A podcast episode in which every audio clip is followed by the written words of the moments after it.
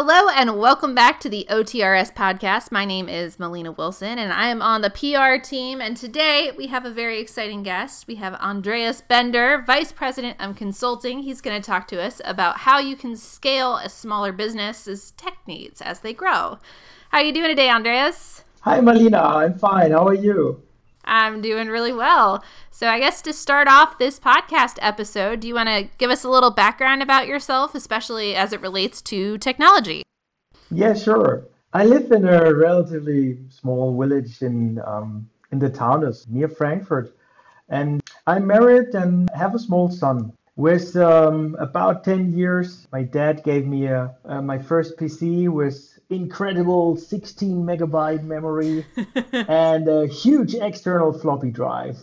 So you could say that I got involved with IT at a very early age. Yeah, later I made my, my passion to my profession, uh, completed different educations in the technical and in the business area. And after several positions, in uh, different software companies, I found my pleasure in helping others to be successful. Something that we definitely have needed in the past couple of years. We've for sure been relying on tech professionals to offer support. So, speaking specifically about OTRS, what do you do? What's your what's your role at OTRS Group? Yeah, my OTRS journey started 10 years ago when I joined the OTRS Group in 2012 as a consultant. And uh, today I'm um, vice president consulting. So, what does that mean? I'm responsible for all consulting services such as trainings, process design, web service design workshops, as well as the management management of an OTRS project and, and several other internal projects of the company as well. From time to time, I always do some workshops myself just to be up to date, but my my focus is to constantly review our internal processes and services to meet future challenges. That makes a lot of sense. I think that's a great way to approach being a higher up in management, but still keeping in touch with everyone that you work with and keeping a hands on approach.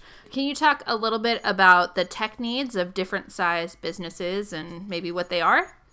Yeah, I would say this depends on the industry in which the individual company operates. IT company naturally deals with this topic much more intensively and also earlier. For companies that are not involved in the IT, I guess this happens later when the need of uh, for the IT grows. But however, as a general comment on that, I would say that a startup certainly has less need for let's say a professional HR, ITSM, or customer service tool. In many cases, everything runs somehow via the usual office tools uh, like Excel, Word at the beginning.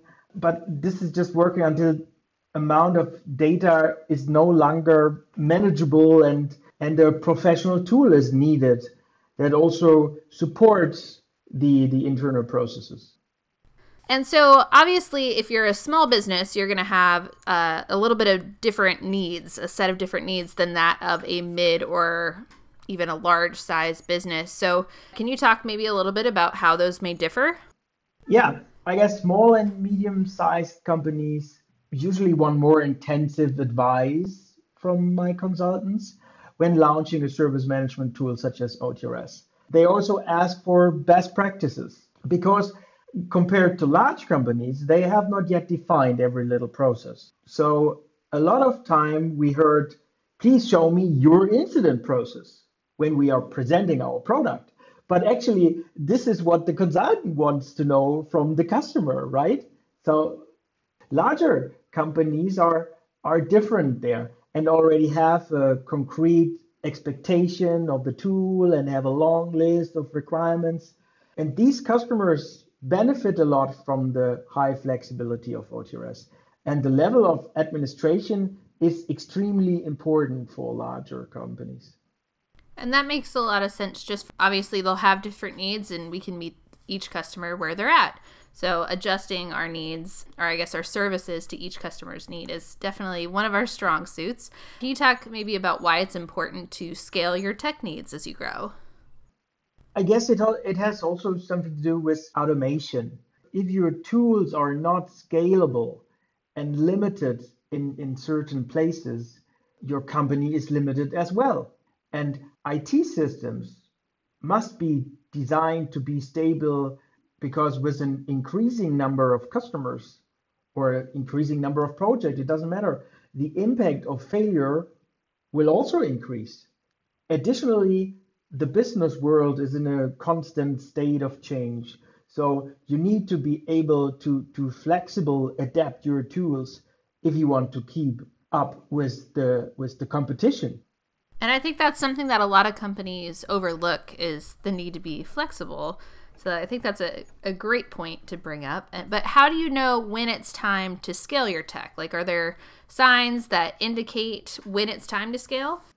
Yeah, I mean, when, when we think about new products or services, most of the time you, you don't need a, a high level of automation in the first step because you need to gain experience with it. But at some point, there comes that important point, and I think many companies come to this point over time. Your business concept works, and you tend to hire more staff to grow. And in, in many cases, that's that's absolutely fine. It's it's also the easier option because it means that processes don't have to be adjusted in the first place. But there is also the possibility to analyze and critically question your processes. This is usually the point where you should also check your tools whether they are file folders or complex IT systems. And maybe what are some smaller steps that businesses can take to scale efficiently? Even I, if I repeat myself, I would say always keep an eye on your business processes and their efficiency. Identify the, the so called bottlenecks in, in the service or in your production chain. A good indicator are repeating tasks these can usually be automated or partly automated or at least made more efficient with technology. In, in the service management area, I immediately think of forms with mandatory fields to avoid chasing information or text templates and a knowledge base that can save a lot of time. And if a small business owner is struggling, where could they look for support? yeah, for example, companies such as OTRS Group, which support the implementation of a service management solution, but also uh, independent consulting companies from the, the area of business consulting from which they can benefit. And a lot of people might hesitate to call in the professionals wanting to do it themselves, but why should you seriously consider calling in a professional if you're looking to scale? Like, what are some of the benefits? Yeah, what comes to my mind, I, I would say not to make the same mistake that, that others have made before you. There's nothing wrong about asking for help. Among other things, it saves a lot of energy and potential frustration. So OTRS has something called SOLS, which is spelled S O L S. Can you tell our listeners a little bit about what that is? Yeah, SOLS is, is actually our internal acronym for uh, a so-called solution scenario. OTRS now exists for more than 20 years, and we are proud of the fact that it, it has become very well known as an IT service management tool. However, we, we have also discovered in the last few years that a tool like OTRS can also be used in other areas whenever you are providing service to your customers or employees. Unfortunately, it is not always so easy for a prospect to imagine what is possible and where the limits are without already knowing OTRS very well.